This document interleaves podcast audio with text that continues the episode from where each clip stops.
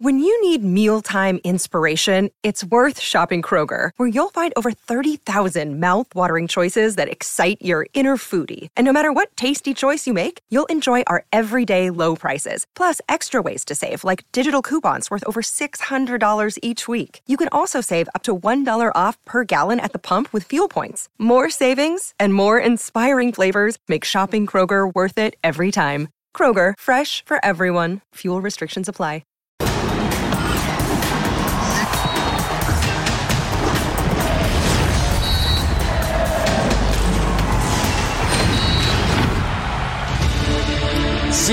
...129 días. Eso duró Diego Coca en el puesto de entrenador de selección mexicana... ...y solo perdió un partido de siete disputados al frente del Tri. Pero esa derrota fue contra Estados Unidos, 3-0 y en la semifinal de la CONCACAF Nations League. Sin embargo, el problema no fue el estratega argentino. La responsabilidad es de la federación, que apostó por el técnico de moda y no por el indicado. Para su suerte, Jaime Lozano ha rescatado el barco que navegaba en aguas de mediocridad. Bienvenidos, soy Jorge Carlos Mercader y es hora de punto final.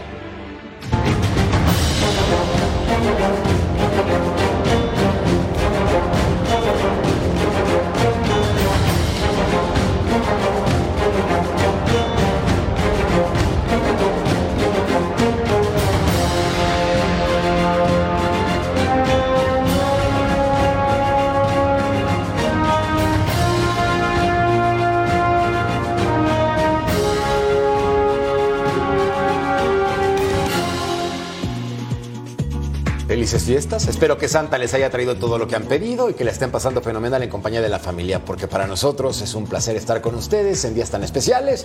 Y también especial, Vero González. Mi Vero, ¿cómo estás? Arriba del Norte, ¿cómo te va? ¿Cómo está mi merca, mi querido George Murray? Un saludo a todos. Felices fiestas. Qué bonitas épocas, me gustan. La pasamos bien, la disfrutamos, la gozamos y no nos podemos quejar. ¿O no? ¡Gatillere! Paco Palencia. Hola, mi George, Vero, Matador, Armando. Sí, la verdad que sí. Lo, lo, único malo de todo esto es que comes mucho y luego hay que meterle al gym y a correr como para bajar todos los excesos, pero son deliciosas estas fiestas, la verdad. Espérate el primero de enero, luego platicamos y hacemos el balance de las cuentas. ¿O no, mi tigre? Armando Melgar, ¿cómo estás, figura? Muy bien, qué gusto saludarlos. Felices fiestas. Por supuesto, también esperando estar en esa lista para hacer las cuentas, como tú dices. Sin problema alguno, pero insisto, hay que pasarla bien, Tocayo. Es para estar. Tocayo. Claro. ¿Qué te digo yo? Ya, nos dejamos ir con pasión. ¿Sí o no? Jorge Morrieta, ¿cómo estás, Tocayo? ¿Cómo estás, Tocayo? Vero, Armando, Paco, estoy muy bien. Vamos a hablar de la selección, ¿verdad? Correcto. De Diego Coca. Es correcto. De Jaime Lozano. Es correcto. De los directivos del fútbol mexicano. Es correcto. Un manual tienen. Ese es el incorrecto. Sí, lo hacen todo mal. Ese es el incorrecto. El manual de la Federación Mexicana de Fútbol que ha tomado pésimas decisiones, no de ahora, históricamente. Es más, desde que su servidor tiene memoria, las cosas no se hacen bien en el tricolor. Y mira que tenemos a un referente como Paco Palencia. Paco, dime tú a qué edad debutaste en selección mexicana y por favor dime tú si en esa época habían directivos congruentes. Bueno, la verdad que eh, a mí me cayó muy de, de, sorpresa debutar en la selección porque eh, habían castigado a un grupo de jugadores que no quiso ir a Toulon porque los viáticos, etcétera, y nos llevaron a como la segunda generación a un torneo a, a Trinidad. Después, posteriormente, eh, ya me llevaron a, a, a, algunos, este, algunos torneos, el, el, el, preolímpico y algunos este, torneos para, antes del, de, de, de, ese preolímpico, ¿no? Fuimos campeones del preolímpico, fuimos a la Olimpiada y de ahí salté a la selección. Llegué a los 23 para 24 años a la selección. Eh, eh, debuté en una Copa USA. La verdad que me cayó de sorpresa, no, yo no me esperaba eso. Fue, fue un ascenso muy, muy rápido. Eh, Bora nos llevó a, a, a Cuauhtémoc, a Sol, a Duilio, eh, Alfaro, etcétera. Y, y, la verdad que había un, un, seguimiento y estaban bien conectados el primer equipo de la selección mayor con la sub-23. Entonces había mucha coherencia. Subían a gente que sabían que podían ser el recambio generacional de la gente que había eh, en selección nacional, de, Carlos Hermosillo, de Sague, eh, etcétera, ¿no? Eh, pero creo que para mí lo más importante de la federación es que tenía ese vínculo con, con, la selección menor. Estaba Carlos de los Cobos y era, el auxiliar de Bora. Entonces, sabían perfectamente cómo jugábamos, sabían perfectamente cómo entrenábamos, porque iban mucho a vernos entrenar. Pero lo más importante era que, que teníamos un objetivo claro todos claro y compartido. Yo siempre llamo que el, jugador, el equipo de, de, alto rendimiento debe tener un objetivo claro y compartido.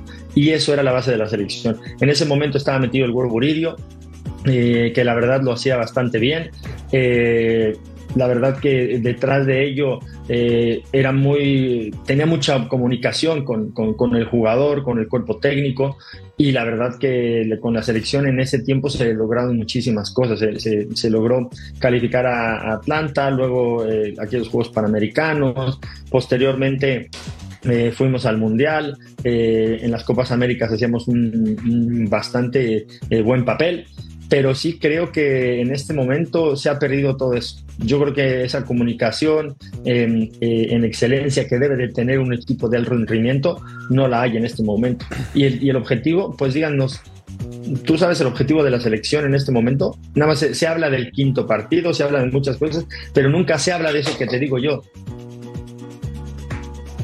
el estar en comunicación constante y permanente con la selección sub-23, quién es el que puede venir a hacer el recambio. Y en ese momento se hicieron recambios muy buenos, que los que subimos duramos prácticamente dos hasta tres mundiales, algunos y hasta cuatro más. Es que fíjate, dijiste claro y compartido, el proceso en esa época acá es oscuro y dividido, sin duda. Y veamos cuando debutó Diego Coca entonces con selección mexicana, porque era el entrenador de moda. Hizo lo suyo. Sí. Bicampeón al Atlas no era cosa sencilla. Un conjunto perdedor le da dos títulos de forma consecutiva y debuta contra la selección de Surinam para ganar 2 por 0.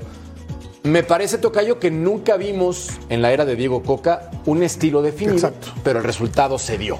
Para empezar. Que esa pregunta a mí me parece muy interesante. ¿Cuál es el estilo de juego de la, de la selección mexicana? Porque me parece que a lo largo de su historia el fútbol mexicano no ha encontrado un estilo.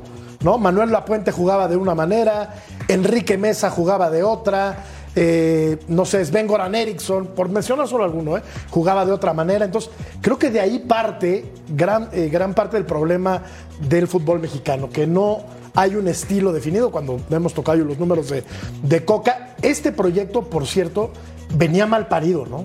Él ya era técnico de Tigres, lo tientan, se va a la selección mexicana, se termina quedando como el perro de las dos tortas porque perder con Estados Unidos es una afrenta y las formas, ¿no? Sabemos que es un técnico ultra defensivo que con poco hizo mucho, es cierto.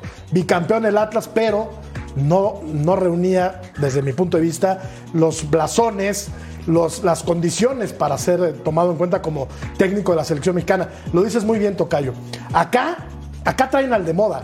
Acá no se hace un estudio concienzudo, un análisis severo de qué es lo que está pasando en el fútbol mexicano, qué es lo que requiere, qué es lo que necesita. Acá, el que gana un título, ah, este es el bueno, este es el de moda, venga a la selección mexicana. Y los resultados son, pues ahí están a la vista, ¿no? Diego Coca, ¿qué le aportó a la selección mexicana? Y perdió más de lo que ganó por ambicioso, me parece, porque aparte el grupo que lo llevó a la selección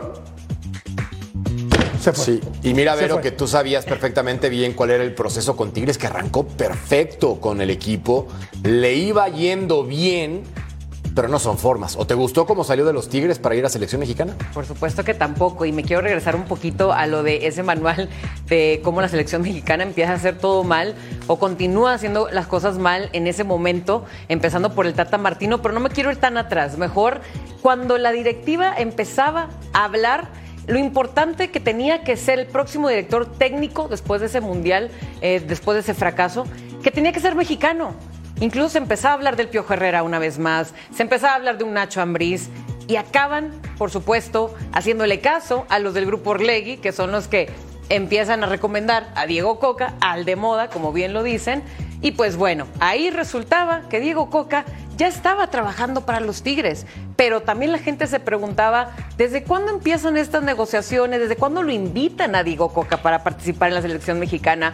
Y también, pues por otro lado, Diego Coca ya estaba, ¿no? Amarrado con un equipo y un equipo de nombre, un equipo fuerte, un, equipo exitoso que dejó, bueno, creo que a la afición, a la institución y a todos colgados. Entonces, para mí no fueron maneras, en realidad. Y después, pues ahí ya lo que hizo Diego Coca, ustedes lo dirán. Y reforzando tu punto, tenemos un insider de la selección mexicana de primer nivel que es Armando Melgar. Armando, tú sabes perfectamente bien cómo se dio esta forma de cocinar un pastel que sabía terrible. La combinación nunca se dio, los ingredientes estaban. ¿Qué ocurrió? Porque la federación dio bandazos en todo momento. sí, sí, lo dicen muy bien, compañero. La verdad es que todo lo que han dicho eh, es al pie de la letra y tal cual. En esa cocina se hicieron los procesos eh, al revés. A ver, cuando entra Juan Carlos Rodríguez, desde el primer día, aunque él dijo que no, se los dije aquí incluso alguna ocasión en punto final, Diego Coca estaba sentenciado. A la menor oportunidad iba a salir de la selección mexicana porque no era del agrado de la actual dirigencia que encabeza Juan Carlos Rodríguez. El proceso de elección de Diego Coca estuvo manchado precisamente por esa falta de comunicación con los Tigres, eh, por, ese, por ese atrevimiento que tuvieron, ¿no? De, tomarlo a él. Yo nada más quiero recordar, sí era un poco de moda porque había sido bicampeón, pero justo en ese momento era más fuerte eh, Almada, ¿eh? Él era de hecho, el candidato número uno en esos momentos y de repente toma una delantera ahí, Diego Coca. Pero era del otro grupo, Armando. Sí, sí, como bien lo dice Vero también, acertadamente por el grupo Orleg impulsado principalmente. Y bueno, entra Juan Carlos Rodríguez desgraciadamente para él y para la selección mexicana, eh, fueron exhibidos por Estados Unidos en ese Final Four de Nations League y le dicen, con permiso, ese era el momento que justo estaba esperando Juan Carlos eh, Rodríguez y se le presenta a la primera prácticamente. Entonces, así fue eh, como inició este proceso de selección mexicana. Qué bueno que mencionas lo de la selección mexicana contra Estados Unidos. Lo repasamos a continuación porque ese partido fue totalmente la debacle para Diego Coca. 3 por 0 se jugó muy mal, se perdió la cabeza. Paco, yo me acuerdo del duelo y me dan náuseas. Y hay formas de perder. Olvídate incluso tú de la goliza. El conjunto estaba partido, desesperado y sin identidad. Una porquería. Sí, la verdad, bueno, lo, has descrito, lo escrito muy bien con una palabra, pero yo creo que eh, el, equipo, yo lo veía desangelado, lo veía muy desesperado, eh, Coca cambiaba constantemente de, de formación, eh, ponía de cuatro, luego de tres, eh, creo que no sabía qué hacer, le cayó, no sé si de sorpresa a la selección, no sé si estaba preparado para una selección. Creo que lo que acabas de decir eh, hace rato de la identidad del fútbol mexicano matador es que el fútbol mexicano, yo creo que a partir de aquella Copa América 93, se dejó de ser de timorato, se dejó de ser temeroso para cualquier equipo. Y otra vez volvimos a caer con Diego Coca en ese, en ese equipo de no perder. A ver si no perdemos eh, lo que podamos sacar para adelante. No íbamos, porque nosotros, el estilo de la selección mexicana es ir a someter a los rivales de CONCACAF a tope y contra los grandes hacer partido sin ser timorato, sino a enfrentarlos al tú por tú se gana, se pierde o se empata, pero que dejes una buena imagen. Y en ese momento creo que para mí no estábamos dejando una buena imagen, ni con Surinam, aunque habíamos ganado 2 a 0. Luego viene lo de Estados Unidos, lo de Jamaica en el Azteca. Me parece que eh, el equipo no tenía ninguna identidad y los jugadores no se sentían identificados con Diego Coca, ni yo y ni muchos compañeros míos y ni muchos jugadores y entrenadores. Entonces, creo que el mayor daño que se le hace a la selección es esa lucha de poder que hay. No, ahora yo estoy, pongo al que yo quiero. Ahora yo estoy, pongo al que yo quiero. Nunca se mira el entrenador ideal para el beneficio de México. Eso es lo que a mí más, más coraje me da. Investiguen quién es el mejor. Bueno, menos mal que estaba el Jimmy. El Jimmy se siente identificado, todos nos sentimos identificados con él. Como sea, pero el Jimmy al menos le va a dar una identidad y va a ir a por el partido. No se va a tirar para atrás no se va a volver timerato. Algún partido no le saldrá bien, pero al menos irá al frente. Será valiente, que eso es lo que nosotros queremos. Ser valientes, ir por los partidos y jugarle al tú por tú a los grandes. Y a los otros que no, no son tan grandes o, que son equipos de menos jerarquía, irlos a someter y a, por ellos y a tratar de, de, ganar y someterlos en su rival y no dejarlos respirar y terminar muchas jugadas de gol. Entonces, me parece que ese es el estilo que debemos demostrar en este momento. Luego ya se ganará, se perderá o se pero sí creo que debemos de ser valientes a ir por los partidos. Sí, como que no hay consensos, ¿no? Como que cada quien jala agua para su molino. En el fútbol eh, mexicano, este grupo está peleado con este, entonces este pone al técnico, pero entonces llega este y cambia el técnico, en fin. Yo me refería, Paco, al estilo. Históricamente, como que cambia mucho, ¿no? El fútbol mexicano. Eh, la selección en la que tú participaste en el Mundial del 98 la traía Manuela Puente. Manuela Puente quizá no sea el técnico más ofensivo en la historia del fútbol mexicano, pero tenía un estilo y sabíamos a qué jugaba esa selección, ¿no? La de la Volpe, la de Miguel Herrera eran, eh, selecciones muy ofensivas. De repente el Tata Martino, que no sabemos la verdad a qué demonios quiso jugar durante todo su proceso, y Diego Coca sabemos que es un técnico que prioriza el orden, ¿no? Por encima de eh, eh, levantar las banderas e, e, e, ir al ataque. A eso me refería yo con el estilo, como que todavía, después de tanta historia que tiene el fútbol mexicano, no sabemos cuál es su estilo, cuál es el estilo del fútbol mexicano. Y eso me parece se lograría, se lograría respetando procesos, dándole continuidad a un técnico no solamente durante cuatro años y una Copa del Mundo. Tomemos ejemplos de potencias como Alemania, que ha tenido muy pocos técnicos en su historia. Sí, pero mira, yo creo que también tenemos que, hablar un poco de, las generaciones del jugador que sale en ese tiempo, en ese tipo de generación, ¿no? Eh, me acuerdo que en esas, en, en, esas épocas, en la transición del 93 para 94 y 98, eh, teníamos buenos jugadores por fuera, teníamos buenos jugadores por dentro, tenemos defensas centrales potentes y, contundentes, ¿no? Entonces jugaba de una manera. Después la Volpe a lo mejor tenía una generación que, que, tenía un muy buen juego de posesión de pelota, entonces hay que aprovecharlo. Entonces hay que ver qué generación de jugadores tenemos en este momento y ver qué estilo de juego y qué, qué eh, modelo de juego podemos poner para que saquemos el mejor rendimiento de los jugadores, ¿no? No es que llegue un jugador y un, entrenador diga, yo juego con línea de tres y me da igual, pero jugamos línea de tres. No, hay que ver al entrenador que diga, a ver, esta generación que tenemos, tenemos buenos jugadores por fuera, tenemos buenos jugadores por dentro, tenemos a lo mejor buenos centros delanteros, entonces jugamos con dos centros delanteros, no juego con 4-3-3, porque nada más jugaría con un delantero. Si tengo varios centros delanteros, pues a lo mejor juego un 4-4-2, ¿no? O un 5-3-2. Entonces, hay que ver cómo eh, las características de la generación actual y, poner al técnico que creo que le puede sacar mejor rendimiento a las posiciones de los jugadores, porque tú, tú sabrás cuántas veces haya jugado, han, puesto un jugador que, que, es muy bueno por dentro o, muy buen interior y acaba jugando de lateral izquierdo o, o, de lateral derecho, ¿no? Entonces sí creo que es, es por donde vamos, ¿no? El estilo va a ir cambiando, va a ir mutando. ¿Por qué? Porque las generaciones también van mutando y las generaciones van teniendo diferentes características. Entonces ahí es donde debe de ser el jugador eh, y el entrenador en comunión para poder sacar el mejor rendimiento a cada uno de, esos jugadores, ¿no? Y no casarte con un 4-3-3, un 4-4-2 o un 3-5-2, ¿no? Creo que es ahí es donde debe de ser el entrenador mucho más específico y saber sacarle el rendimiento a cada uno de los jugadores para que el, estilo en ese momento de, de juego sea agradable y se juegue bien y sea equilibrado. Qué bueno que platica todo esto Paco, mi tocayo, Vero, Armando, porque nos damos cuenta que estamos en el mismo canal de las situaciones que no se deben hacer. Y vimos entonces el partido por el tercer lugar enfrentando a Panamá, que México gana 1 por 0. Y al día siguiente, Vero, le dijeron a Coca, chao. Que te vaya bien. Supuestamente le prometieron un proceso largo. Claro. Y ve lo que ocurrió. Y antes de eso, creo que la afición primero se despide de Diego Coca. Porque si tú recuerdas, en este partido justo ya no se presentaba la afición que llenaba los estadios. Entonces, yo creo que Coca también eh, creo que creó esa fricción. Ahorita también Paquito hablaba mucho de los jugadores y lo, tanto que tienes que sacar eh, bueno de ellos. Y Coca creo que hizo lo contrario. Creo que rompió vestidores porque si también se acuerdan un partido antes que hablábamos del Estados Unidos, fue donde dos jugadores mexicanos se hacen expulsar por frustración. Y ya después de eso viene este partido donde ya ni siquiera la gente se quería presentar. Un estadio casi vacío en Las Vegas, donde, por favor, la afición mexicana creo que es lo primero que llena en los Estados Unidos. Eh, ya después de esto es donde viene, así es, el despido. Después de la humillación viene el despido para Diego Coca. ¿Por qué? Sabemos que ni, ni aún así ganando por la mínima, obviamente sacaba sonrisas. Armando, antes de escuchar a la directiva de la Federación Mexicana de Fútbol, ¿quién manda ahí?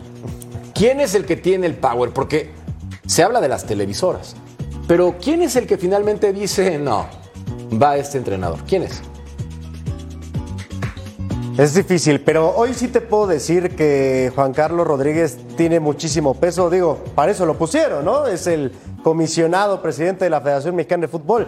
Evidentemente tiene muchísimo, muchísimo peso y toda la influencia sobre los dueños. Por eso lo pusieron. Hay confianza en su palabra, hay confianza en su experiencia y en su trabajo. Entonces, eh, obviamente, eh, él pone las bases, él pone las observaciones y siempre lo hemos sabido. Son los dueños los que al final toman la última palabra, pero hoy hoy sí se, se, se, dejan llevar mucho por lo que dice Juan Carlos Rodríguez. Y me remito también al tema del Jimmy, ¿eh? Ojo, yo no sé, a lo mejor eh, no hemos profundizado mucho en eso, pero Jaime Lozano sí se cruza para bien en estos momentos en el camino de la selección mexicana, pero no era el técnico que tenía Juan Carlos Rodríguez en la cabeza. No era el perfil de entrenador que él quería para ocupar el lugar que le quitó a Diego Coca. Él quería un entrenador de corte europeo, con experiencia, con cierto renombre y obviamente dada la, la, la premura y la, el estado de emergencia, bueno, Jaime Lozano entra al quite y finalmente se puede quedar para arrancar también este 2000, el próximo 2024, pero, pero realmente Juan, no. Juan Carlos es lo Rodríguez que no se manda solo, Armando. Tú sabes quién lo puso y tú sabes de qué oficina salió ese nombramiento. No, no, no, no. Sí. ¿El, sí, el de. Jaime? No, el de la bomba. Ah, no, El de sí, Juan Carlos no, Rodríguez. Pero eso es otra cosa, pero las decisiones a raíz de que él está. Todo lo que tiene que ver con logística futbolística tiene mucho Por peso eso, lo que dice pero Juan Carlos Rodríguez lo puso una televisora. Sí, eso, Así eso tan lo saben fácil. todos. La que ha puesto y quitado toda la vida, la misma. Ahora que lo mencionan, al volver a punto final, vamos a platicar entonces de Jaime Lozano, porque como bien dice Armando, estuvo en el lugar adecuado, en el momento adecuado. No le cambien, esto es punto final. Menos mal, menos mal.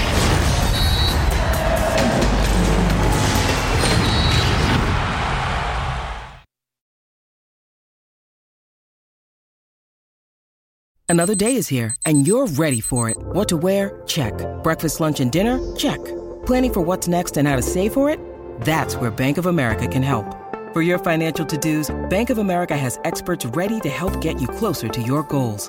Get started at one of our local financial centers or 24-7 in our mobile banking app. Find a location near you at bankofamerica.com slash talk to us. What would you like the power to do? Mobile banking requires downloading the app and is only available for select devices. Message and data rates may apply. Bank of America and a member FDIC.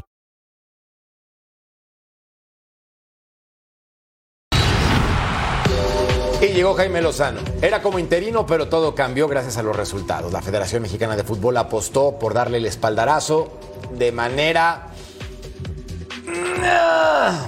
presionada, por no decir otra expresión. Y acá te quiero preguntar, Armando Melgar, ¿cuáles son entonces las diferencias que percibes futbolísticamente hablando con Jaime Lozano al frente, comparándolo con Diego Coca, que era su entrenador anterior?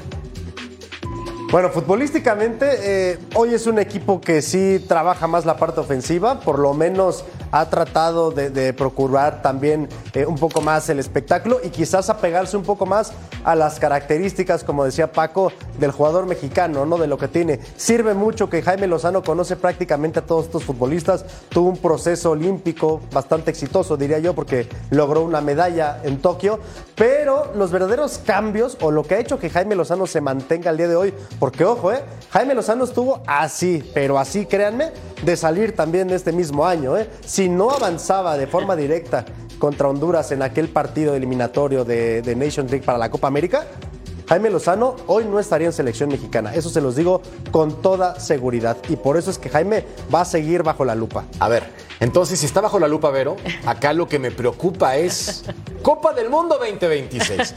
Porque faltan un par de años.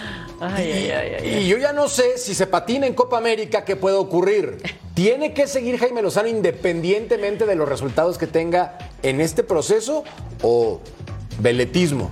No, yo creo que sí. A ver, también lo que decía Armandito hace rato de tiempo que se tardaron en decidir si Jaime Lozano iba a ser el director técnico oficial ya de esta selección. Aún así, después de haber ganado una Copa Oro, creo que sí le creo a Armandito que ni siquiera era de, del ojo contento para, del todo para Juan Carlos Rodríguez. Ahora, ya que por supuesto le dan, bueno, esa, ese voto de confianza, yo creo que él ha hecho las cosas muy bien, empezando por haber unido ese vestidor que ya se había quebrado. También importa muchísimo el que Eso. ya muchísimo de los jugadores eh, ya venía trabajando con ellos desde hace años, ¿no?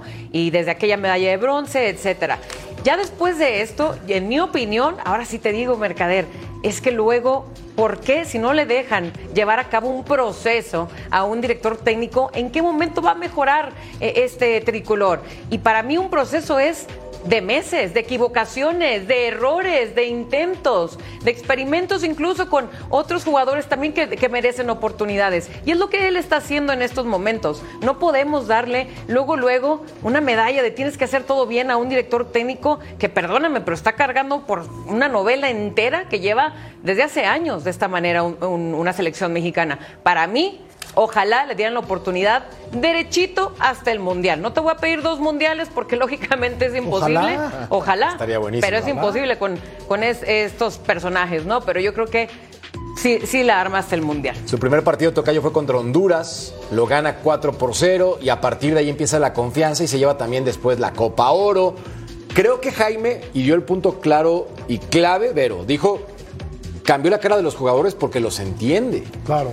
Hay un grupo de futbolistas que finalmente realizan una comunión entre entrenador y los que participan en el terreno. El romance comenzó muy bien y pudo haber terminado, como bien se apuntaba ya, después de aquel partido contra Honduras y México no conseguía el pase directo a, a la Copa América. Ojo, que si quieren echar a Jaime Lozano porque no hace una buena Copa América, me pareció un error garrafal, porque cuando menos hay seis mejores selecciones que México en la Copa América. Brasil, Argentina, Uruguay. Claro. Me, atrevería a decir en este momento que hasta Ecuador y Venezuela y Estados Unidos están por encima de México. Entonces, que se den de Santos si México avanza a la siguiente ronda. Sería demasiado pedir una semifinal y ya no hablemos de una, de una final. Pero se volvería a cortar un proceso y volveríamos al principio.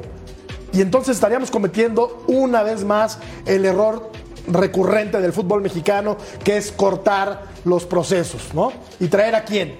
Al que esté de moda, a un europeo que venga a cobrar un chorro de lana como Sven Goran Eriksson, que vino a robar, porque es la palabra, vino a robar porque nos vendió espejitos y, se, vino y se llevó, se llevó el oro. Entonces yo creo que hay que ser cautos, hombre. Ténganle paciencia, Jaime Lozano es un muy buen técnico, como bien apunta Vero, entiende al futbolista, es, un, es muy joven, ¿no? Y creo que aparte México mejoró ostensiblemente su nivel futbolístico con Jaime Lozano. Paco, Hay, dos cosas, eh, compañeros, que me muy puntuales, ¿no? A ver, Jaime Lozano tiene en su contrato una cláusula, tiene una condición muy importante, que es sí o sí llegar a las semifinales de la Copa América. Sí o sí tiene que Uh. llegar No, a espera, las espera, espera, espera, espera. ay, A ver, a ver. No, espérate, es, espérate, es espérate, una A ver. petición es que no sumamente importante. Es los, un objetivo los objetivos, los, objetivos, los objetivos son para cumplirse. Y yo te Por voy eso. a decir una cosa. Eh, sí, pero me parece ridículo que le exijan eso a, a Jaime. Y yo te voy a decir, ¿es el técnico realmente de la selección ahora eh, el que podría ser culpable de pasar o no pasar de ronda a semifinales, etcétera? O también, como lo veníamos hablando, y, y con eso iniciamos esta conversación, la generación que hay de futbolistas mexicanos es bastante pesada y fuerte como para llegar a esas instancias. Para mí no. Y yo creo que Jaime, como lo dijo Vero, ha convencido perfectamente a los jugadores. Llegó con el pegamento, porque Jorjan, ay, es que quiero ir a, a Italia porque quiero que me vea mi entrenador, por eso no quiero ir a la selección. Llega Jaime y ahora ya se le olvidó eso, ¿no? Entonces, ¿por qué? Porque Bueno, ¿tú sabes por Jaime qué se quedó Jaime finalmente en acá. selección? ¿Sabes por qué? ¿no? Hubo dos jugadores líderes de esa selección que hablaron directamente con Ibar Cisniega y con Juan Carlos Rodríguez para pedir que Jaime Lozano se quedara al frente de la selección mexicana. Fue en parte porque dos jugadores líderes del vestidor hablaron con Juan Carlos Rodríguez y le dijeron, nos sentimos cómodos con él, nos gusta cómo trabaja, nos gusta el Mira, entorno, ya, nos gusta perdón cómo por lo que te cuida". voy a decir, pero ya si Barcis niega está en la selección mexicana, ya estamos todos mal. Sí, sí, Bueno, pero está. Perdón que te lo diga, Y pero yo- ya, yo ya, te digo lo que sé, y sé que dos jugadores muy diciendo. pesados no, no, no. hablaron por, Por Jaime. eso te estoy diciendo. Y cuando Estoy fue el partido. Sí, sí, y cuando fue no- aquel no, partido yo- contra yo- Honduras, yo- Paco. Yo, yo no te culpo, yo no te culpo a ti, yo no, No, estoy no, no. diciendo que Cuando fue si aquel ese partido está tomando delicado. decisiones en la selección nacional, que, que- que era un de atletismo. Ujú. Sí, sí, sí. Sí, cuando fue me aquel, parece aquel partido delicado, Paco. Perfecto, que los chicos han metido las manos por un creen porque saben que está capacitado, que está, que está, que, que- que- tiene, que tiene capacidad, que bien, que hace un buen grupo, que gestiona bien al grupo y que sabemos a lo que juega la selección mexicana. Algún partido le puede ir mal y eso es, eso es totalmente eh, normal. Pero yo creo que hoy día la selección yo la veo unida. Ah, de ahí a que el grupo de jugadores no tenga esa calidad de otras selecciones anteriores y que tenga eh, esa jerarquía, ese liderazgo, eh, esa valentía, esa calidad futbolística, yo creo que no es para culpar al Jimmy que, no se llegue a las semifinales, porque tú ves a la selección y la verdad que no es una selección que digas, "Uf, qué ilusión ver la selección porque está muy potente en cuanto a calidad. Y no es que los menosprecie, pero no es una selección que nos teníamos acostumbrados a ver eh, con México, ¿no? Totalmente de acuerdo, Paco. Me parece que esta selección mexicana ha cambiado en cuanto a actitud, en cuanto a grupo. Y el entrenador hace las cosas con lo que tiene y con lo que Exactamente. puede. Es así. Exactamente. Entonces, Es así. no le pidamos peras al olmo.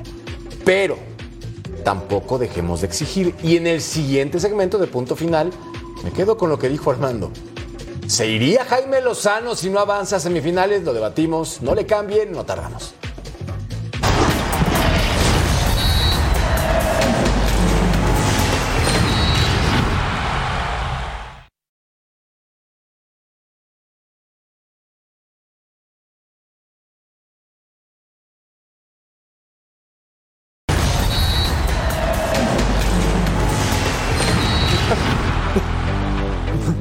Que todos estamos viendo en pantalla son los resultados de Copa Oro con selección mexicana ganando 3 por 2 a Haití y también cayendo 1 por 0 frente a Qatar donde llegó 376.248 millones de veces. Qatar le llegó una tocayo y le marcó. Pero, además de estos partidos de la fase de Copa Oro, sí quiero pensar en lo que dice Armando.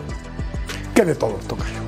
Lo que me queda así en el tintero es, si no llega a semifinales de Copa América, se iría. Es absurdo, es Hazme tú el rep... favor. Es absurdo porque, a ver, lo, lo dije el bloque anterior, hay por lo menos cinco o seis equipos mejores que el mexicano, ¿no? O sea, hasta Venezuela. Perdón, pero está haciendo una muy buena eliminatoria en, Sí, Sudamérica. Brasil, aunque no está pasando por un buen momento, es Brasil, ¿no? Argentina es el campeón del mundo. Uruguay está haciendo una eliminatoria por nota. Colombia eh, tiene, va a tener No, un muy buen bien. equipo. Muy Muy bien, bien. muy bien. Colombia muy bien. Estados Unidos no es. Es muy superior a México. Es muy superior a México. En este momento. No sé si muy No, superior. muy superior, superior. superior. Superior. No, no, no te- no te Superior. motives, no te motives, no te motives, no Pero, pero si, ¿eh? está O sea. supeditada la estadía de Jaime Lozano a que califique a la semifinal, y ese es el criterio, el criterio enano, chiquitito, de los genios que manejan el fútbol mexicano, estamos fritos, esto no va a crecer nunca. Pero por Jaime eso, tiene algo por de eso su no hay ascenso, por eso no hay descenso, porque obedece el fútbol mexicano a los intereses de unos cuantos. Les importa un carambolas en la parte deportiva, solo les importa el dinero. La verdad, perdón que me haya ido hasta allá, pero tiene mucho que ver con los problemas que aquejan al, al fútbol nacional. O sea, exigirle a, a Jaime Lozano que llegue a semifinales, ¿con qué equipo? Lo decía Paco. Tiene buenos jugadores, pero no son de élite. Ninguno, ¿eh?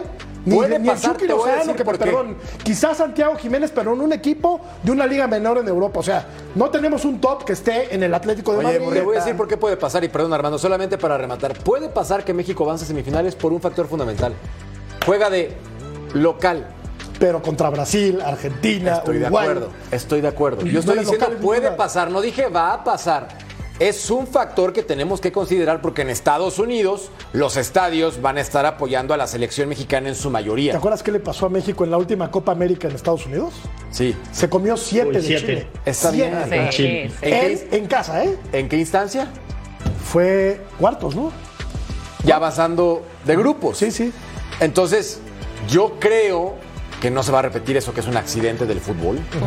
No es la distancia entre Chile y México en ese momento, No, no, no, no. lo era, es un, es un accidente. De acuerdo. Es un accidente. Pero hasta, sí, hasta sospechoso, ¿no? Pero no, Sí, pero no, se- no sucedió un accidente en un mal No, no, no. son- momento, una Copa América, Sí. que nos hubiera sucedido en otro lado. sí, sí, sí, nos patinamos en el momento terrible. Armando, ¿quería rematar? Sí, a ver, Jaime tiene algo muy importante de su lado y es el respaldo de los jugadores. Se los puedo decir, están a muerte con él. ¿Por qué? Porque eh, han encontrado cierta comodidad con Jaime Lozano. Tienen algunas concesiones que no tenían antes con el Tata Martino, que también les disgustaban y se notó muchísimo en el último tramo de, de- ese, de ese proyecto que desgraciadamente fue en el Mundial. Entonces con Jaime hay comodidad en lo futbolístico y también, eh, digamos, en, en- en lo que está alrededor. ¿no? O sea, es Todo laxo. Es un técnico laxo. No, no quiero decir Permisivo. eso, pero, pero hay, hay Barco, pues, barco. entre el técnico y los jugadores. Se entienden. Se entienden para Mediador. todo, para logística, Vamos para entrenamientos, para Bien, partidos. mediador, sí. Se están entendiendo bien. Se están entendiendo bien y, y- y para mí un punto de inflexión muy importante, y repito, es ese partido en el Azteca contra Honduras. Al medio tiempo muchos dijeron, no podemos perder porque si, si hacemos esto, se nos va Jaime. Ese partido, y, y lo sé porque hablé con uno, dos, tres jugadores de ese, de ese equipo, lo sacamos por Jaime Lozano, no fue por nosotros. Lo sacamos por Jaime, porque queremos que Jaime está mal. esté con nosotros. Eso está mal, Armando, porque no tendrían que sacarlo por el entrenador, tendrían que hacerlo por ellos mismos, Sobre por amor todo- a su profesión. Sobre todo porque en la tendría que una ser así. pésima actuación, ¿no? Bochornosa. Vaya, México cumple. Y vamos por qué se quedó también Jaime Lozano como entrenador fijo, Vero. Porque ganó la final de Copa Oro. Claro. Y lo hizo contra Panamá en un partido que, madre de Dios, vaya que se sufrió. se sufrió. Uf. Y, y bueno, a ver, a Jimmy también lo agarraron como de emergencia, ¿eh? lo, lo agarraron como un salvador. Bomberazo. Bomberazo, por supuesto. Que me da mucho gusto que él al final, eh, porque él quería, quería y ansiaba muchísimo esta oportunidad como director técnico y me da mucho gusto la verdad que lo que empezó haciendo. Ahora, hablábamos muchísimo, ¿no? De aparte eh, con lo que está haciendo con lo que tiene y con lo que puede, también agréguenle lo que les imponga también la, la federación, porque sabemos que esta federación siempre va a también estar imponiendo jugadores que a lo mejor no necesariamente van a ser los de confianza de Jimmy, pero yo creo que por eso había que darle esta paciencia a este proceso y, y darle la oportunidad de que muestre su estilo al final y, y la unión con esta selección mexicana creo que va para bien. ¿Tú crees que le imponen jugadores, Vero? Sí, ¿Quiñones fue una imposición? Quiñones, Memo Ochoa, eh, son los que me pueden sonar ahorita en Qué este fuertes declaraciones. Sí. Y sé que lo dices con conocimiento de causa. Claro.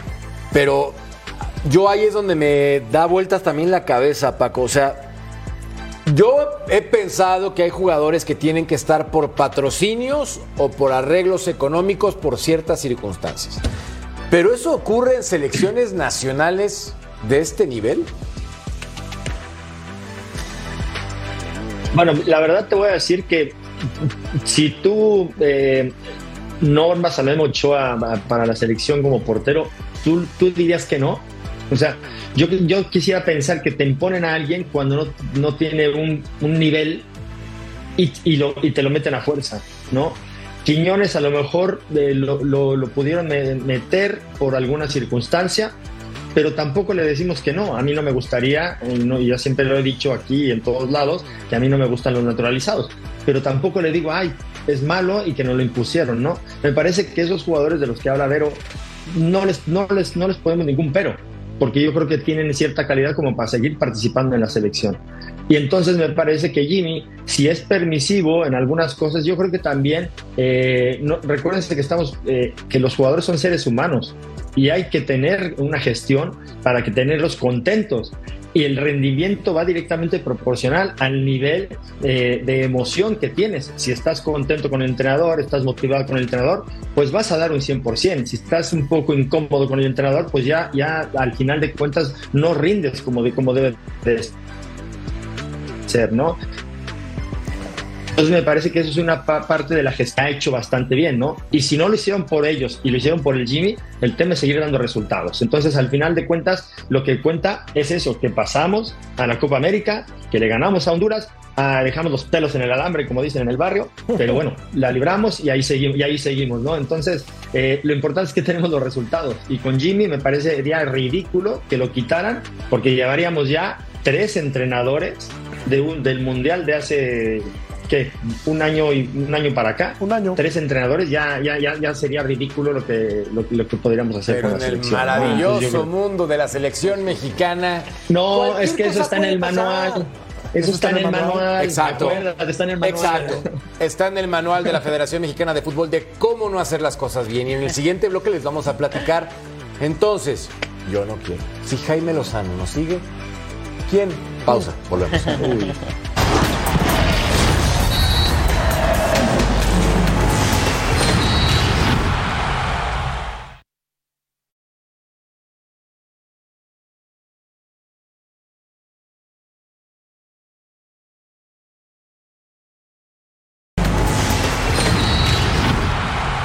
Lo dijo Armando Melgar y tiene razón. México estuvo en un punto crítico después de perder 2 por 0 contra Honduras en la ida y estar en la línea de quedar fuera de Copa América, más allá que tuvieran una oportunidad de repechaje.